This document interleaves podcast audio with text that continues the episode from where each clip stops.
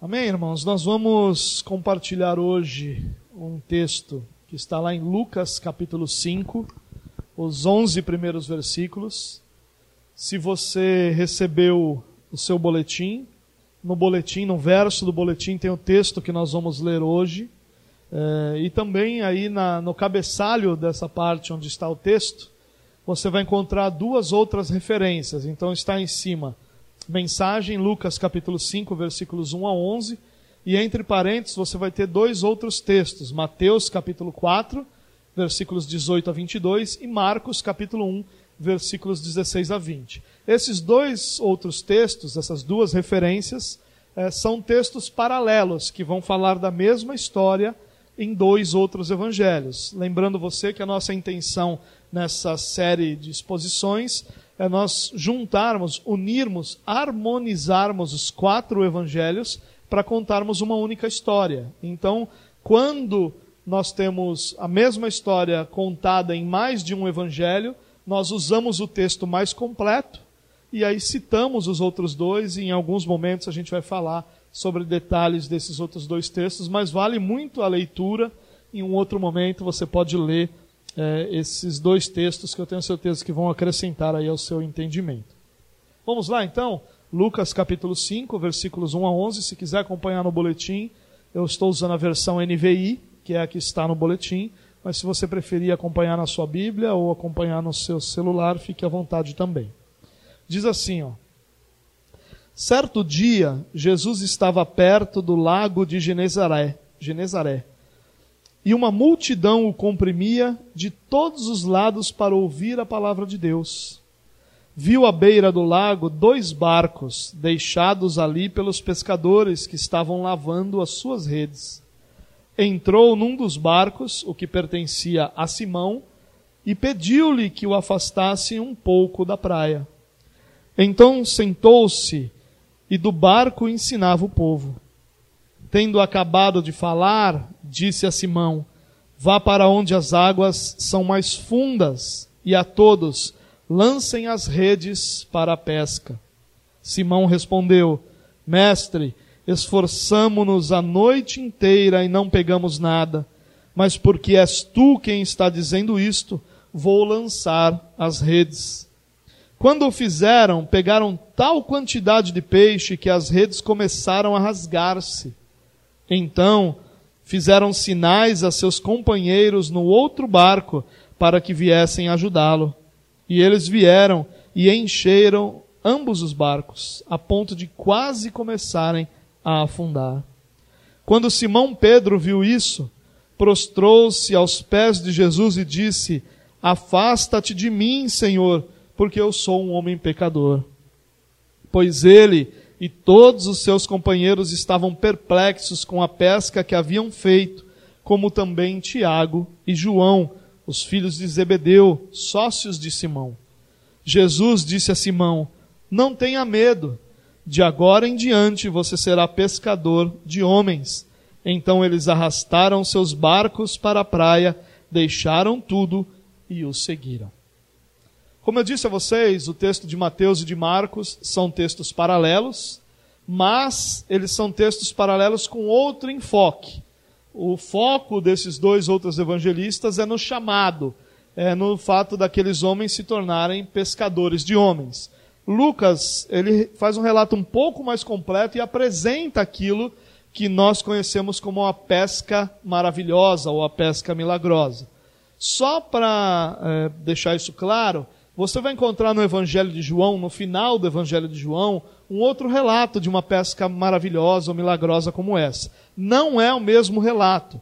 Lá no final do ministério de Jesus, eh, nós vamos encontrar Jesus mais uma vez realizando a mesma ação para eh, renovar esse chamado que ele faz aos discípulos, que lá estavam cabisbaixos com a morte de Jesus, estavam incrédulos com o futuro de tudo aquilo que eles viveram com Jesus. E Jesus, mais uma vez, renova esse, chamado, renova essa é, aliança que ele havia feito com esses homens para que eles fossem pescadores de homens. Mas é um outro relato.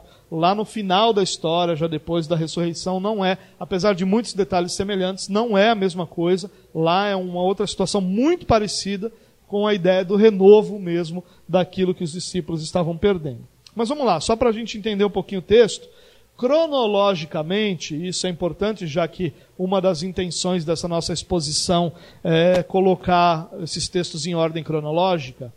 É, cronologicamente, esse texto deveria ter sido é, apresentado antes da mensagem que nós falamos na semana passada, é, onde Jesus, por exemplo, vai expulsar ou vai libertar um endemoniado na sinagoga é, lá na Galileia. Ele está colocado por Lucas depois do relato, do final do capítulo 4, mas ele é cronologicamente antes. Marcos, no capítulo 1, ele coloca corretamente a cronologia, e então ele vai ficar entre dois eventos, entre Jesus ser rejeitado em Nazaré, quando ele vai na sinagoga, e entre esse relato e o relato onde Jesus então liberta o endemoniado na sinagoga é, também na Galiléia. Lembrando que Jesus está aqui naquele período de cerca de um ano e meio que ele passa na Galiléia, no norte de Israel, e está então é, se apresentando e apresentando o reino uh, de Deus. Só para deixar clara essa questão da cronologia, se você lembrar da mensagem que nós tratamos na semana passada, você vai se lembrar que Jesus curou a sogra de Pedro. Então Jesus já tinha um relacionamento mais próximo com Pedro naquela ocasião, é, a ponto de ir para a casa dele, a ponto de curar sua sogra, a ponto de já estar é, familiarizado e fazendo parte da vida de Pedro de uma forma mais intensa. Por isso a cronologia, apesar de Lucas ter apresentado depois, Lucas tem uma intenção com isso. Ele está criando uma narrativa, contando a história e apresentando os detalhes dos momentos em que esses detalhes para Lucas são importantes, mas cronologicamente esse texto vem antes. Bom, vamos lá. O texto começa dizendo que Jesus estava próximo ao lago de Genezaré. A gente falou sobre isso semana passada. Os outros evangelhos vão falar de Mar da Galileia. É o mesmo lugar, mas ele é um lago, né? Eu disse a vocês que o lago é pouca coisa maior é, do que a cidade de São Vicente. E Jesus estava à beira desse lago, ao norte de Israel, é, próximo a Cafarnaum, por exemplo, que é uma das cidades à beira do mar, Tiberíades. Algumas cidades ficavam ao redor do lago de Genezaré. E ele estava ali, e por causa da sua fama, que estava se espalhando por todos os lugares, e fama de alguém que realizava sinais, de alguém que realizava milagres, uma multidão começava a se aglomerar ao redor dele. E o texto diz que essa multidão apertava Jesus, comprimia Jesus, é, em busca de uma palavra de Deus, em busca de uma ação de Deus. Ou seja, Jesus já não conseguia mais caminhar tranquilamente, já havia sempre uma multidão ao seu redor, uma multidão, muitos em busca de uma palavra de Deus e a grande maioria em busca de um sinal de Deus, como vai ficar claro um pouquinho mais à frente. E ele chega à beira do lago de Genezaré e aí ele vê dois barcos que estão lá parados, atracados, eh, e os seus eh, tripulantes, os seus donos, estão à beira da praia lavando as suas redes é, para preparar essas redes para o dia seguinte. Então, é, depois de uma pesca, seja ela é, alcançando sucesso ou não, as redes precisavam ser lavadas. Tinha ali lama, folhas e qualquer é, outro dejeto ali que precisava ser lavado. Então, as redes eram lavadas, colocadas para se secar, para que no dia seguinte elas pudessem ser é, novamente utilizadas. Então, o que Jesus faz? Jesus sobe no barco de Pedro, Simão é Pedro, e, e Lucas vai até usar aqui o nome composto, né, Simão Pedro, em algumas ocasiões, e pede a Pedro que afaste um pouco o barco da praia. E ele faz isso por uma razão muito simples. A água é uma excelente propagadora do som. Então Jesus transforma aquela água numa espécie de amplificador de som. Ao contrário de nós aqui, que temos todo um equipamento de som, eles não tinham nada disso naquela época e Jesus tinha uma multidão é, ao seu redor. Então ele se afasta um pouco da praia no barco e usa a água para propagar o som de forma que todos pudessem ali ouvi-lo e ouvi-lo claramente. Jesus se senta e era muito comum que os rabinos da época ensinassem assentados. Se você lembrar da história de Jesus na sinagoga de Nazaré, você vai lembrar que é dado a ele o livro do profeta Isaías, ele lê o rolo do profeta Isaías, ele lê o trecho que lhe era designado, entrega ao assistente da sinagoga e senta. E aí todos ficam olhando para ele e aí ele começa a falar. O sentar-se era a posição que os mestres em Israel usavam para ensinar o povo. Então eles usavam é, essa maneira e até, ou seja, até aqui tudo que eu falei não tem nada de anormal dentro daquilo que o povo estava acostumado, dentro daquilo que as pessoas sabiam, dentro daquilo que Jesus já havia feito e fez outras vezes. Não tem nada de anormal. Mas no versículo 4, a história começa a ficar um pouco diferente. Olha o que diz o texto. Tendo acabado de falar, disse Simão, disse a Simão: Vá para onde as águas são mais fundas, e a todos lancem as redes para a pesca.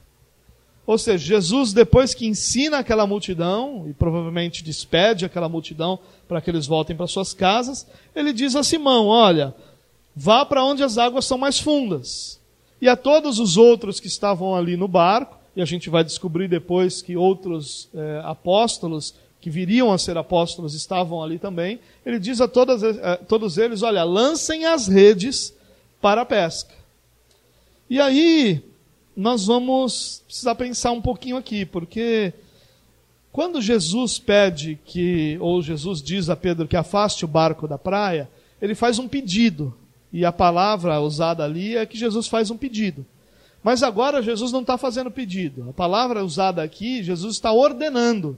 Jesus está falando a Simão, dizendo a Simão, olha, afaste, e dizendo a todos, lancem as redes, Jesus está ordenando aqui. A palavra usada é outra, o tom é outro. Agora você já não tem mais um pedido para afastar o barco. Enquanto ele estava pedindo para o barco, tudo bem, mas agora é uma outra questão. Se você lembrar, eles estavam lavando as redes, o que significa que eles já tinham trabalhado, possivelmente à noite, como a gente vai descobrir na continuação do texto, é, onde a pesca era melhor. Então eles estavam cansados de uma noite inteira de trabalho, eles estavam lavando as redes para o próximo dia e com outros planos em mente, provavelmente de descansar para a próxima noite de pescaria. E Jesus pede a eles que eles joguem as redes. Está tudo fora do padrão aqui. Esse pedido que Jesus faz desorganiza tudo aquilo que estava até então dentro do padrão. A pesca acontecia à noite, Jesus de dia está mandando jogar as redes. Ela era feita em águas mais rasas, inclusive a ideia das redes aqui é muito mais parecido com aquilo que a gente conhece como tarrafa do que redes de arrasto, né?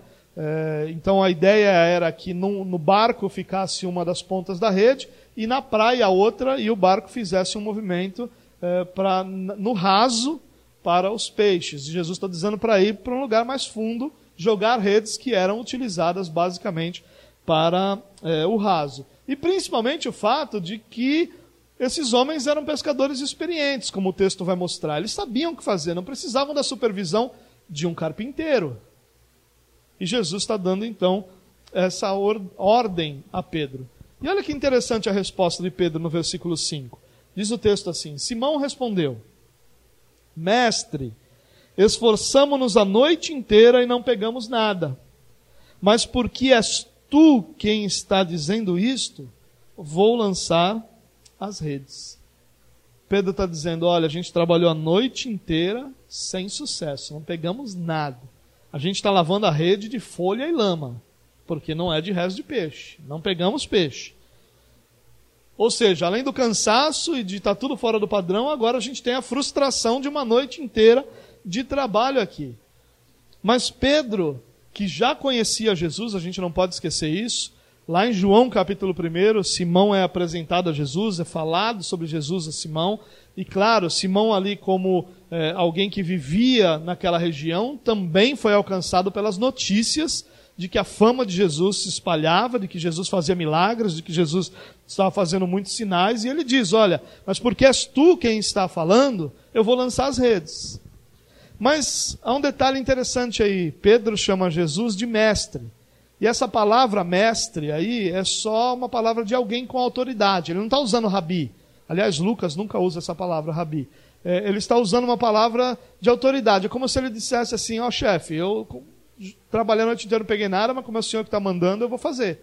Como o senhor tem autoridade, eu, eu entendo que diante do povo o senhor é um homem com autoridade, eu vou te obedecer. Mas Estou deixando claro que a gente trabalhou à noite e não pegou nada. Só, por favor, é, não tenha, crie expectativas, não crie expectativas, porque não vai dar nada. O mar não está para peixe. Né? Então, é mais ou menos essa ideia do que Pedro está dizendo. Pedro não está dizendo, oh, mas como tu és o Salvador, como tu és o Messias, como tu és ah, aquele enviado por Deus, eu vou lançar. Não. Como o Senhor tem autoridade. O povo não estaria atrás do Senhor aí se o Senhor não fosse alguém. É mais ou menos a mesma ideia de Nicodemos. Lembra? Nicodemos chega diante de Jesus e diz assim: Mestre, ninguém. A gente sabe que o Senhor é mestre vindo da parte de Deus. Porque ninguém pode fazer os sinais que o Senhor faz se Deus não estiver com ele. Então, ou seja, ele não está dizendo que Jesus é alguma coisa, eles só estão reconhecendo que Deus está com ele. Quem Jesus é não faz parte aqui, por isso que ele vai usar a palavra mestre. Mas o que Pedro faz não é fácil, gente. Essa obediência de Pedro não é uma coisa fácil que Pedro fez simplesmente porque ele entende que aquilo é o melhor para fazer. Ele está cansado, está frustrado, está contrariado porque ele é um homem com experiência e sabe que aquela não é a melhor decisão, mas mesmo assim ele obedece. E a gente vai ver que eh, a obediência sempre vai ter esses elementos contrários a nós que vão lutar contra essa eh, tentativa de obedecermos. Olha o que diz o versículo 6. Quando fizeram, pegaram tal quantidade de peixe que as redes começaram a rasgar-se. Então fizeram sinais para os seus companheiros no outro barco para que viessem ajudá-lo. E eles vieram e encheram ambos os barcos a ponto de quase começarem a afundar. Bom, a gente não está falando aqui de daquele barco, né? É um barquinho, um barquinho que trabalhava dois pescadores puxando rede. Não estou falando de uma coisa muito grande, mas também não estamos falando de uma canoa. E esse barco então começa a puxar e as redes, fortes redes, preparadas para os peixes, começam a se rasgar por causa da quantidade de peixes que estão ali. E aí eles fazem sinais para o outro barco, e o outro barco vem, e quando eles reúnem esses peixes, diz que os barcos quase começam a afundar. Tamanha quantidade de peixe. O resultado é impressionante. Eles não só pegaram alguns peixes, mas tantos que as redes rasgaram e os barcos quase afundaram. Precisaram de ajuda para que o barco não afundasse, a rede não rasgasse. O resultado do que acontece é algo impressionante. Como a obediência de Pedro, de Pedro conduziu esses homens a experimentarem a manifestação, o milagre de Deus. O versículo 8 diz: Quando Simão Pedro viu isso, prostrou-se aos pés de Jesus e disse: Afasta-te de mim, Senhor, pois sou um homem pecador. Pois ele e todos os seus companheiros estavam perplexos com a pesca que haviam feito, como também Tiago e João, os filhos de Zebedeu, sócios de Simão. Perceba aqui que Pedro muda a palavra. Já não é mais mestre ou autoridade, já é senhor. E o que Pedro faz aqui é se prostrar aos pés de Jesus e pedir que Jesus se afaste. Pedro percebe ali a glória de Deus naquele lugar. Pedro percebe que ele não está diante de um profeta, que ele não está diante de um homem que Deus só está com ele e que alguns sinais são manifestos porque Deus o está abençoando. Ele percebe que ele está diante do próprio Deus. Ele percebe que ele está diante da glória de Deus. E ao estar diante da glória de Deus, também fica muito claro quem Pedro era. Por isso que Pedro disse afaste. Talvez se a gente pensasse um pouquinho, a gente fosse questionar Pedro, dizendo, mas por que Pedro não disse, Senhor, nunca mais se afaste de mim? Eu estou vendo sua glória, o que eu quero é estar perto do Senhor. Mas ali Pedro não faz isso, porque Pedro percebe que diante da santidade e da glória de Deus, ele olha para si e percebe seu pecado, sua miséria, sua impossibilidade de estar diante de Deus, o seu demérito em estar diante de Deus. Ele percebe que se ele permanecesse diante de Deus, Deus traria juízo sobre ele. Por isso ele diz: Senhor, se afasta de mim, porque eu sou um pecador diante de Deus, no estado em que eu estou de pecador, só me resta esperar pelo juízo. É isso que Pedro está dizendo ali para Jesus. E isso não é novo. Lá em Êxodo capítulo 20, quando Moisés está recebendo de Deus aquilo que nós conhecemos como os Dez Mandamentos, Moisés está no alto do monte, Deus está falando com Moisés, mas o povo que está embaixo, o povo de Israel, está ao pé do monte. Moisés está lá em cima, mas o povo está ao pé do monte. Eles não estão ouvindo a voz de Deus, eles estão ouvindo é, trovões, os, um som de trombeta, estão vendo os trovões, os relâmpagos, e eles então começam a ficar tão temerosos que em Êxodo capítulo 20, versículo 18 e 19, olha o que o texto diz.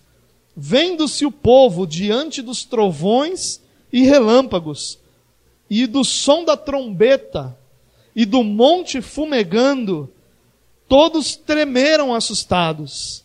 Ficaram à distância e disseram a Moisés: Fala tu mesmo conosco, e ouviremos. Mas que Deus não fale conosco, para que não morramos. Diante da glória de Deus, também estaremos sempre diante do nosso pecado, diante da nossa natureza pecaminosa diante daquilo que nós realmente somos. E o vislumbre disso para o Pedro fez ele perceber uma coisa: um Deus santo e justo não pode se relacionar com um pecador, exceto em, trazendo juízo e justiça sobre ele. Por isso, Pedro olha para si, olha para Jesus e diz: Senhor, se afasta de mim, porque eu não tenho outra expectativa nesse momento senão do teu juízo sobre a minha vida, porque eu sou pecador. Mas as palavras de Jesus, como sempre, são cheias de graça. Olha o que diz o texto. Jesus disse a Simão, último parágrafo desse texto: Não tenha medo, de agora em diante você será pescador de homens. Eles então arrastaram seus barcos para a praia, deixaram tudo e o seguiram. É interessante que esse não tenham medo é a mesma resposta que Moisés dá ao povo quando o povo fala isso que a gente acabou de ler. O povo fala, fala tu conosco, não deixa Deus falar, porque senão a gente vai morrer. Moisés diz, não tenham medo. Não tenham medo. Deus não está fazendo isso para trazer juízo. Jesus está dizendo, Pedro, não tenha medo. O que a percepção de Pedro é que por si mesmo ele seria incapaz ou não teria nenhuma, nenhum mérito, nenhuma condição não mereceria estar diante de Deus e, por sua condição, Deus traria juízo. E Jesus está dizendo: Pedro, não tenha medo. Você não pode chegar diante de Deus, mas eu estou aqui para ser esse mediador entre você e o Pai. Eu estou aqui para que, ao invés de Deus trazer juízo sobre a sua vida, Deus traga graça sobre você através de mim. E não só isso, Pedro, mas não temas, porque você não vai receber o juízo, e eu ainda estou te chamando para que não mais você seja pescador nesse lago, mas que você seja pescador de homens.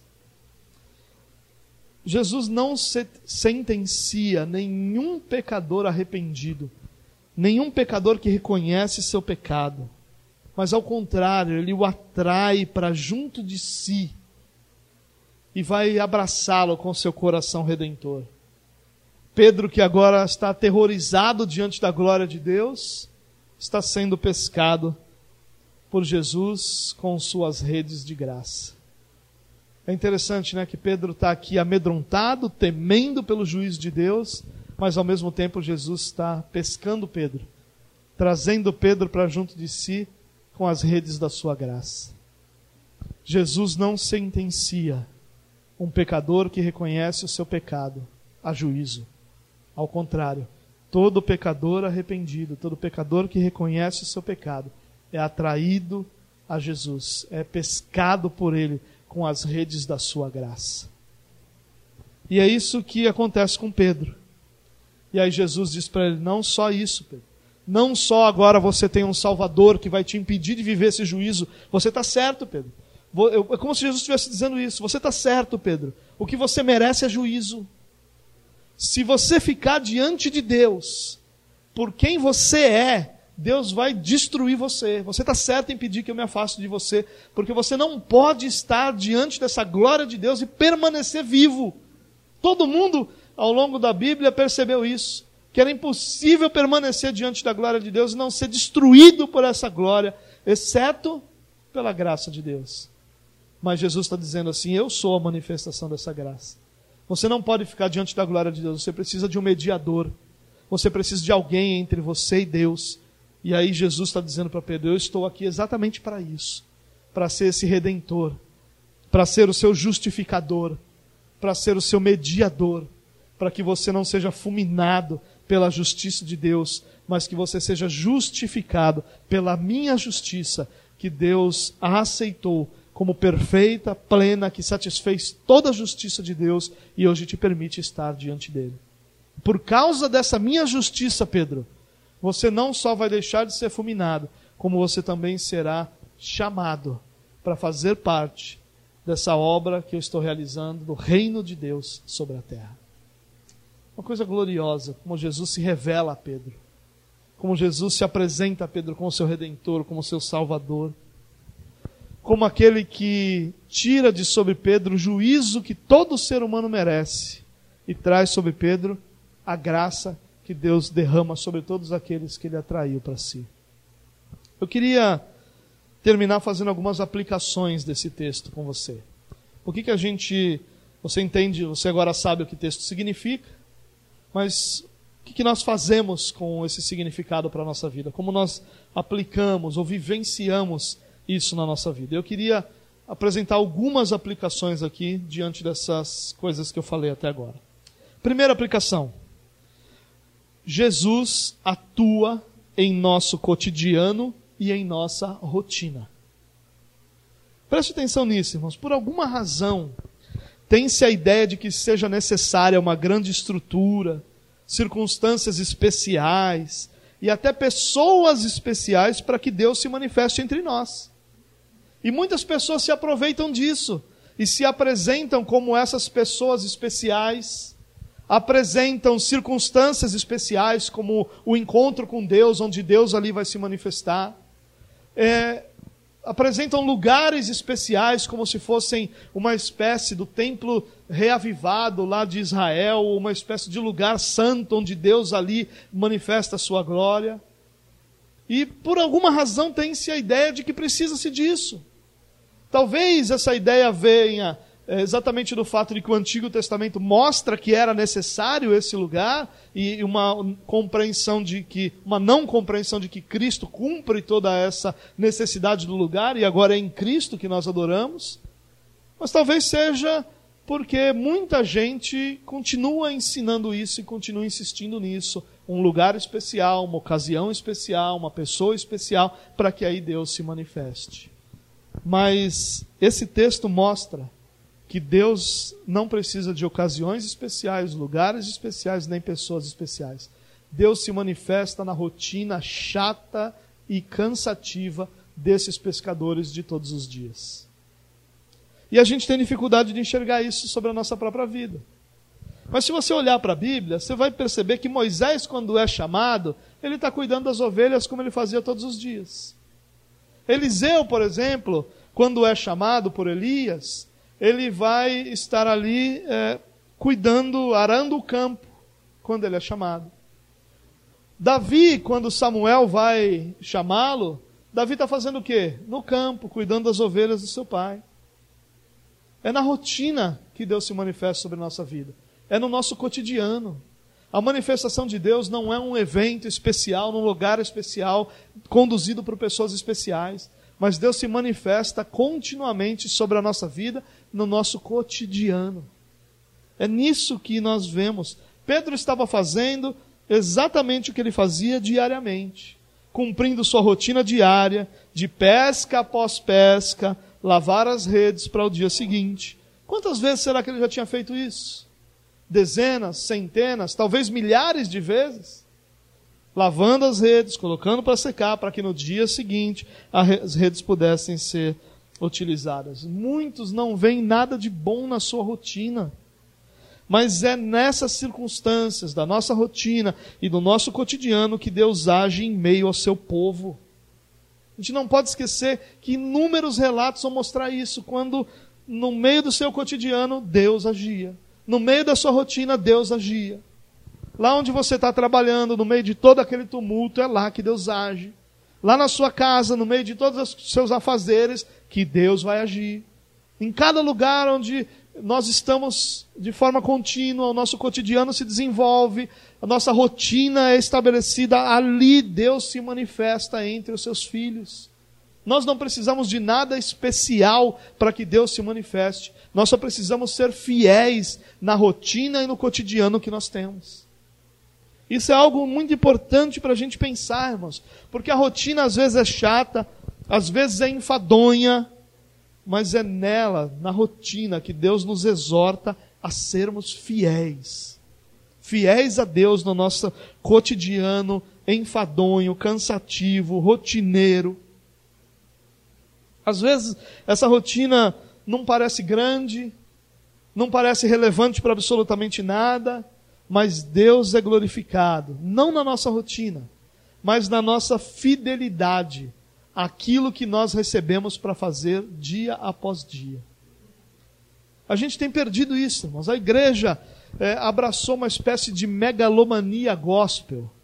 Nós queremos ser os gigantes, os grandiosos, aqueles que fazem coisas espetaculares, e nós esquecemos que a manifestação de Deus, biblicamente falando, acontece sempre no dia a dia, na rotina, no cotidiano, naquilo que muitas vezes para nós é cansativo, mas que nessas circunstâncias nós somos chamados a sermos fiéis a Deus e na nossa fidelidade a Deus, naquilo que nós recebemos para fazer, dia após dia, semana após semana, Deus se manifesta e abençoa o seu povo. Essa precisa ser a nossa esperança. Seja fiel naquilo que você tem para fazer todos os dias. Seja fiel naquilo que é a sua rotina e Deus vai se manifestar nela. Grandes coisas acontecem quando nós somos fiéis à nossa rotina de trabalho. Não esqueça, você vive corandeu, você vive diante de Deus. Lá no seu trabalho, Deus está lá também. Lá no seu trabalho, Deus está sendo glorificado com a sua fidelidade, na sua rotina constante, no seu cotidiano constante, no seu cansaço, no seu fracasso, na sua repetição. Deus está sendo glorificado na sua fidelidade. Por isso, antes de olhar para a sua rotina como algo ruim, Olhe para a sua rotina como um instrumento que Deus vai usar para realizar milagres na vida das pessoas à sua volta.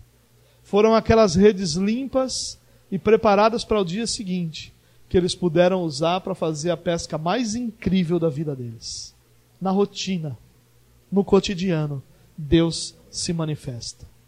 Segunda aplicação: mesmo o mais diligente profissional vive dias de fracasso. Essa também é uma mensagem que precisa ser lembrada, porque dentro dessa nossa megalomania gospel, nós abraçamos também a ideia de que nós não temos derrotas, que nós somos vitoriosos continuamente e que não há fracasso sobre nós. E se houver, é culpa do cão. Só que aqui nós vemos que os diligentes pescadores, eles estavam lá, depois de um dia inteiro não pegar nada, eu ia largar aquela rede lá, e se quiser lave, senão amanhã a gente tenta de novo, porque hoje não peguei nada, eu vou dormir. Eles não, eles estavam lavando, preparando a rede para o dia seguinte, diligentemente fazendo o seu trabalho, cansados, frustrados, mas dedicados à pesca e não pegaram nada. Nada. E ele diz para Jesus: Senhor, nós pescamos a noite inteira e não pegamos nada. Sabe, até no mais experiente pescador, você vai encontrar o fracasso. O texto aqui parece mostrar uma empresa de pesca, né? Porque fala dos sócios de Simão.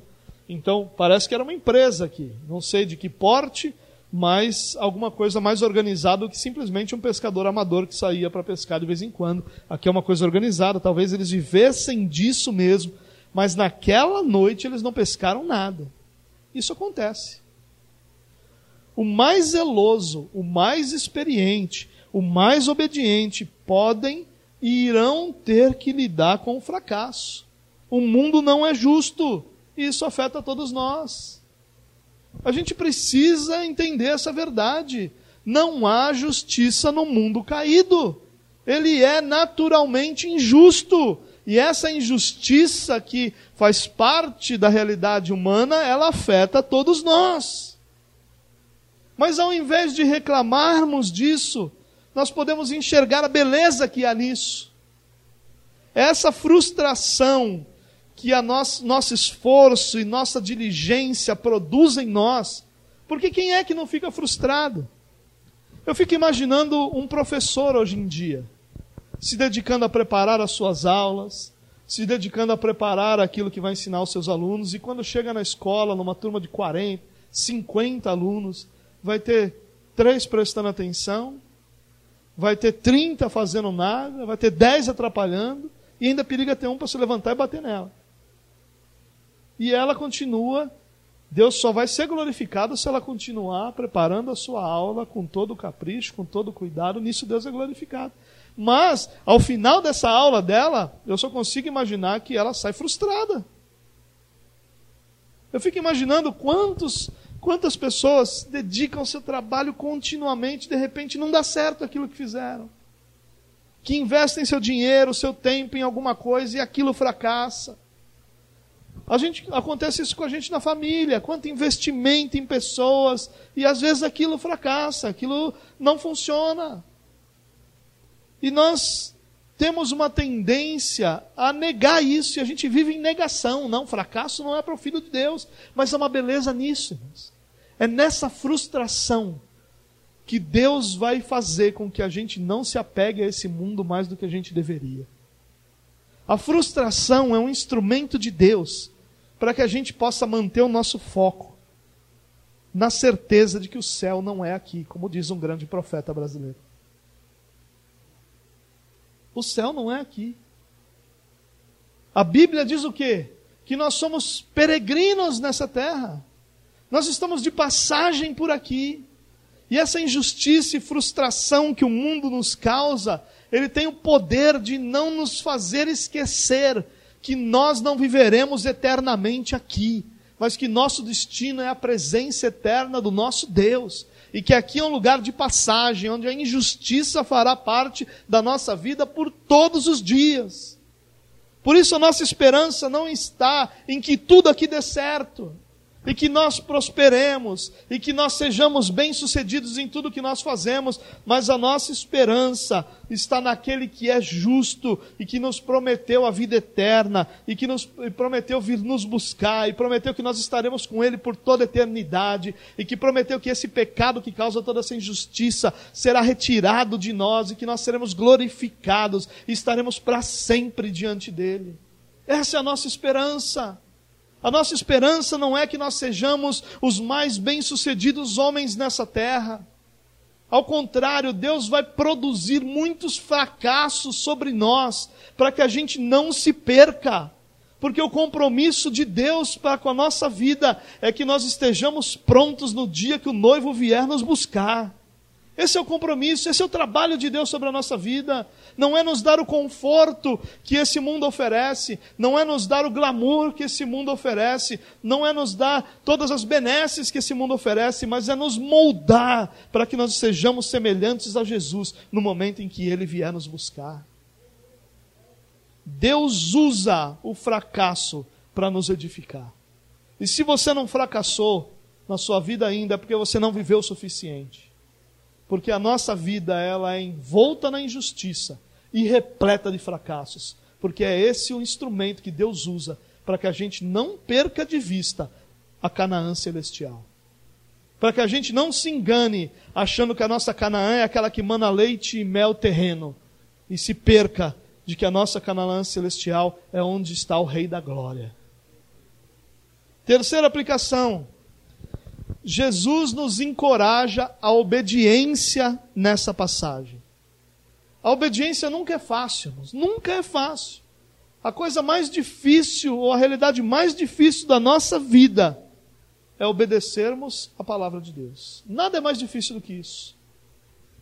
Pecar é fácil. Pecar, a gente só precisa dar vazão aos desejos da nossa carne. Mas para obedecer, a gente sempre vai lutar contra tudo aquilo que é a nossa realidade. Nós precisamos vencer as nossas certezas Pedro tinha uma certeza ali, o mar não estava para peixe. Ele tinha essa certeza. Nós temos, Pedro também tinha outra certeza, que o melhor lugar para pescar não era aquele onde Jesus estava mandando. Pedro também tinha outra certeza, aquele horário não era o melhor horário para pescar. Mas ele precisou vencer as certezas que ele tem. Nós precisamos vencer as nossas. Nós somos tão cheios de certezas absolutas para a nossa vida, que nós muitas vezes não estamos dispostos a obedecer, porque para obedecer nós precisamos abandonar essas certezas. Nós precisamos lutar também contra o nosso cansaço. Quantas vezes, irmãos, nós estamos tão cansados da vida, que quando a gente sabe o que tem que fazer, a gente diz, cara, não aguento mais, chega esse negócio, chega. Chega, toda hora é uma pressão nova. E aí a gente começa com aquele negócio: você não sabe o que eu estou vivendo, você não sabe o que eu estou passando, você não sabe como é a minha vida. Realmente, só realmente quem vive sabe como realmente dói cada situação da nossa vida. Mas se nós não lutarmos contra esse cansaço acumulado ao longo da nossa jornada, nós nunca estaremos aptos a obedecer. Esse cansaço vai nos vencer. E ao invés de obedecer, nós vamos sucumbir a esse cansaço, sem nunca descansar, porque só há descanso para o cristão em Cristo Jesus, o nosso Senhor. Não há descanso para o cristão em outro lugar. Nossa alma não descansa nas nossas realizações, nos nossos momentos de lazer, nas nossas nas questões, nas coisas que nós alcançamos. Nossa alma não descansa nisso, nossa alma descansa em Jesus Cristo, o nosso Senhor, nas promessas de que Ele está conosco, estaremos com Ele por toda a eternidade. É assim que o nosso coração descansa. Nós precisamos lutar contra o cansaço, porque é só na obediência que nós vivemos as melhores e maiores experiências diante de Jesus.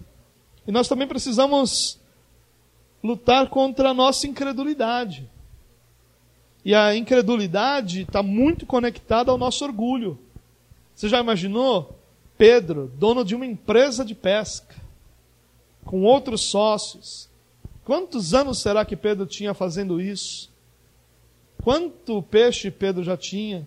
Ele já tinha dois barcos, tinham as redes. Quem sabe qual era a prosperidade que aqueles homens já haviam alcançado? E tudo isso vai produzindo em nós um orgulho que faz com que a gente se torne incrédulo.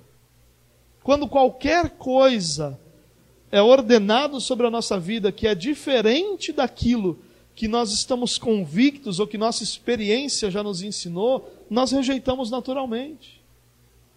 Por isso que obedecer é tão difícil, porque a gente precisa lutar contra o nosso cansaço, não só o físico, mas principalmente o espiritual Precisamos lutar contra o nosso orgulho, nossa experiência, nossas certezas, para que aí então nós possamos obedecer. Mas nessa passagem, Jesus nos encoraja a confiar nele, naquele que é soberano sobre todas as coisas. E vê que interessante, Pedro diz: Nós pescamos a noite inteira, não pegamos nada. Jesus só diz: jogue a rede ali. E tem tanto peixe que a rede começa. Parece história de pescador, né? Que a rede começa a rasgar. Que tem que vir um segundo barco, os dois quase afundam. Se alguém contar essa história para você, você vai dizer: Ah, você passou na peixaria ali para comprar uma tainha congelada, está dizendo que o barco quase afundou. Jesus não governa só sobre algumas coisas, ele governa sobre tudo. Ele governa sobre os peixes também. E os peixes foram para a rede, porque Jesus ordenou. Na sua onisciência, ele sabia o que devia ser feito, como devia ser feito e quando devia ser feito. E ele está nos encorajando nessa passagem a confiar nele, naquele que governa até sobre os peixes naquele que não depende de circunstâncias para ser bem sucedido. Ele não precisava que fosse à noite, ele não precisava que fosse na margem, ele não precisava de nada, porque ele ordenaria aos peixes, os peixes iriam. E Jesus está nos encorajando a obedecer, porque na obediência nós vamos ver a glória de Deus manifestada diante de nós. Quarta aplicação Nunca duvide da palavra de Deus. Se tem algo que a gente aprende nesse texto é isso. É o poder da palavra de Deus. Deus criou todas as coisas com o poder da sua palavra. Deus sustenta todas as coisas com o poder da sua palavra. Não importa quão improvável pareça, confie na palavra de Deus, porque tudo aquilo que Deus disse vai se cumprir. Nenhuma única palavra que saiu da boca de Deus vai deixar de atingir o resultado para o qual ela foi destinada. É isso que as Escrituras nos ensinam que a palavra de Deus não volta vazia, mas ela vai cumprir o fim para o que ela foi destinada. Por isso que quando Deus disse haja luz, houve luz. Por isso que quando Deus ordenou cada momento da criação, cada momento da criação foi estabelecido. Por isso que quando ele ordena qualquer coisa sobre a criação, aquilo acontece. Não duvide da palavra de Deus, é pelo poder da Sua palavra que Deus manifesta o seu próprio poder sobre a sua criação. O poder de Deus é manifestado sobre nós por Sua palavra. É a palavra de Deus, o instrumento que o próprio Deus usa para manifestar Sua glória. Aquilo que Deus disse se cumprirá plenamente em nós. Mas uma aplicação a presença de Deus deve nos causar espanto. Estar diante de Deus deve nos levar à consciência da grandeza e santidade de Deus, em contraste com nossa pequenez e pecaminosidade. Se você está diante de Deus e isso não tem nenhum efeito sobre você, ou você ainda está cego para as verdades espirituais, ou você não tem compreensão nenhuma diante de quem você é, você não conhece aquele diante de quem você está. É claro que Pedro aqui está manifestando uma fé que não é madura, é uma fé imatura. Quando ele diz Senhor, se afaste, ele não está de forma alguma levando a própria pessoa de Jesus em conta, ele está levando só o fato de que diante de Deus ele seria, é, deveria ser condenado. Ele vai amadurecer nisso e vai perceber Jesus como seu mediador, vai receber Jesus como seu salvador, como seu redentor, como seu justificador. E Jesus então passa a ser a figura que não pode mais estar longe, mas que precisa estar perto, porque a garantia de não sermos destruídos é a própria realidade da justificação em Cristo Jesus. Ele vai amadurecer nisso. Mas ao mesmo tempo, irmãos, nós não podemos banalizar a presença de Deus como se fosse algo que não causa nenhum impacto em nosso coração. Como é que nós podemos estar diante da manifestação de Deus e nosso coração não arder? Os discípulos no caminho de Emaús estavam perdidos, perturbados emocionalmente, psicologicamente, frustrados com o que aconteceu, mas durante toda a caminhada, ao final da caminhada, eles vão dizer que durante toda a caminhada, o coração deles ardia enquanto Deus falava por mais perdido que qualquer um de nós esteja, a palavra de Deus precisa queimar em nosso coração, precisa fazer arder nosso coração. Nós não podemos é, levar, permitir que a presença de Deus deixe de nos causar espanto. Ela precisa continuar causando espanto. Deus falar não pode ser como uma ligação que a gente recebe de um amigo ou uma conversa que a gente tem com o vizinho, é Deus falando conosco. É o Criador de todas as coisas, o sustentador de todas as coisas, o juiz de todas as coisas que está falando conosco. Isso precisa arder, queimar nosso coração, direcionar nossa vida.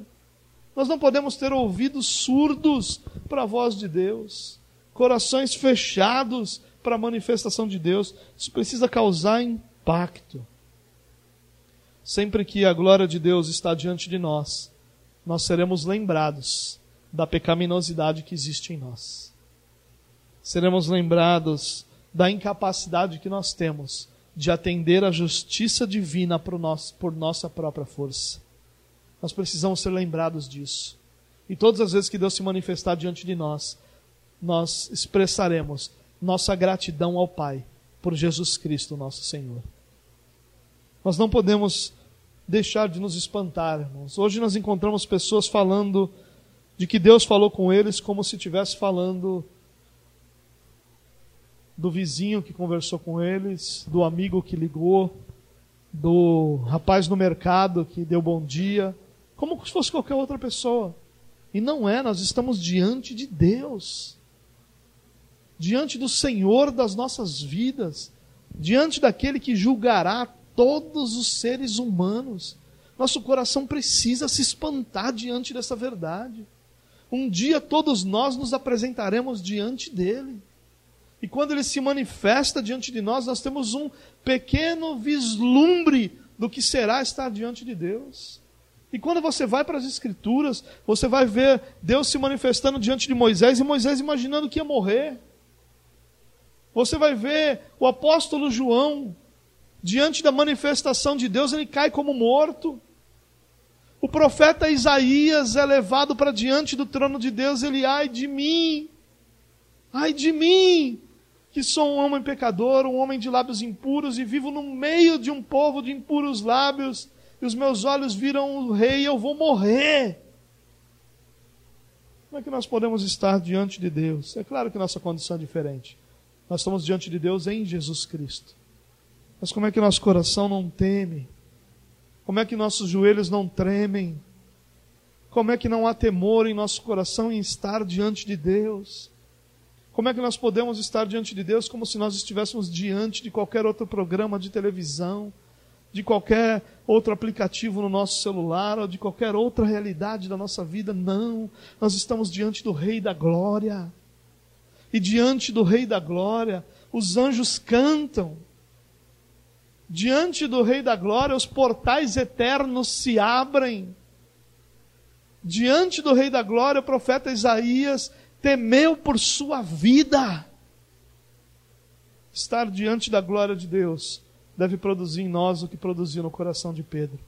Senhor, estar diante da tua glória me traz a clara noção que se o Senhor não estivesse aqui, eu teria sido destruído. Se o Senhor não estivesse conosco, lembra do Salmo 124?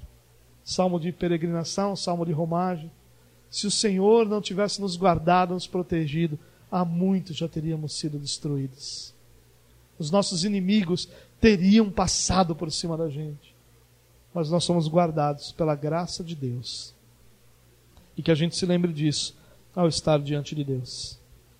E que temamos em falar com Ele, como muitos têm feito, na intenção de colocá-lo contra a parede, de cobrá-lo, de até mesmo é, é, dizer que determinam e que ordenam que tal coisa aconteça.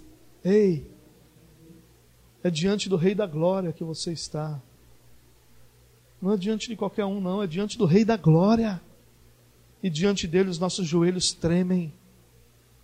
Diante dele se dobra todo joelho diante dele, nos céus, na terra ou embaixo da terra, não há ninguém que possa permanecer.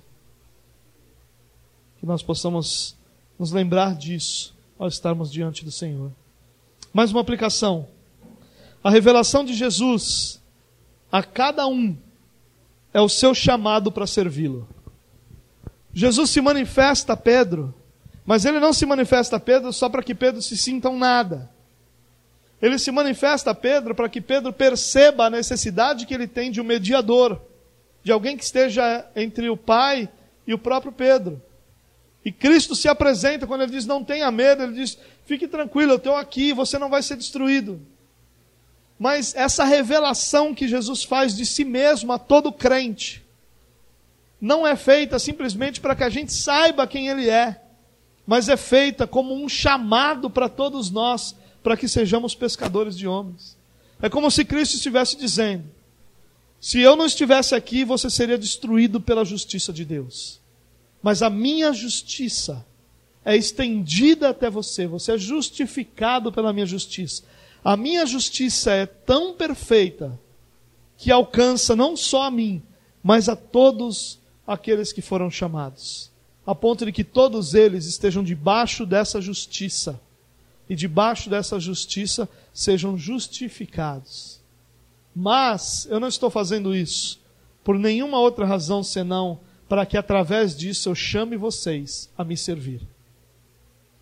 Nós, se nós não compreendermos que Cristo se revela a nós, para que nós o sirvamos, nós não compreendemos o Evangelho. O Evangelho não é um chamado para que, na nossa justificação, nós tenhamos a partir de agora uma vida tranquila, mas ao contrário. É um chamado para que a partir de agora nós pertençamos ao Senhor e o sirvamos, sendo pescadores de homens. Fazendo aquilo para o qual Jesus designou cada um dos seus filhos, anunciando as boas novas. Nós cantamos aqui hoje a música Trabalhadores onde nós dizemos que nós somos os pés de Jesus, nós somos as mãos de Jesus, nós somos a boca de Jesus, ou seja, nós o servimos anunciando e levando a todos os lugares. Nós somos chamados para isso. Quando Jesus está dizendo para Pedro: Pedro, agora você vai ser pescador de homens. Ele está dizendo: Pedro, agora o que eu tenho para a sua vida é que você me sirva, de forma que você anuncie isso que você viu em mim, a revelação que eu trouxe a você que você anuncie isso às pessoas ao seu redor, para que elas se rendam diante da minha glória. Para que elas também sejam alcançadas por essa graça de justificação através da minha obra. Nós somos chamados para sermos pescadores de homens.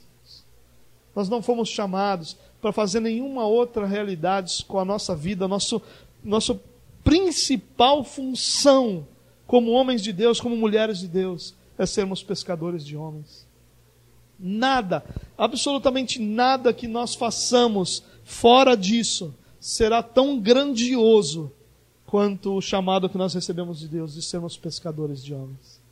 Ele está dizendo para Pedro: Pedro, você vai me servir agora. Você vai anunciar a minha glória. Você vai anunciar o meu perdão. Você vai anunciar a minha obra, minha justificação. E você vai anunciar a essas pessoas que elas se arrependam e se voltem para mim, para que encontrem perdão dos seus pecados. Esse é o nosso chamado, irmãos. Nós somos chamados para sermos pescadores de homens.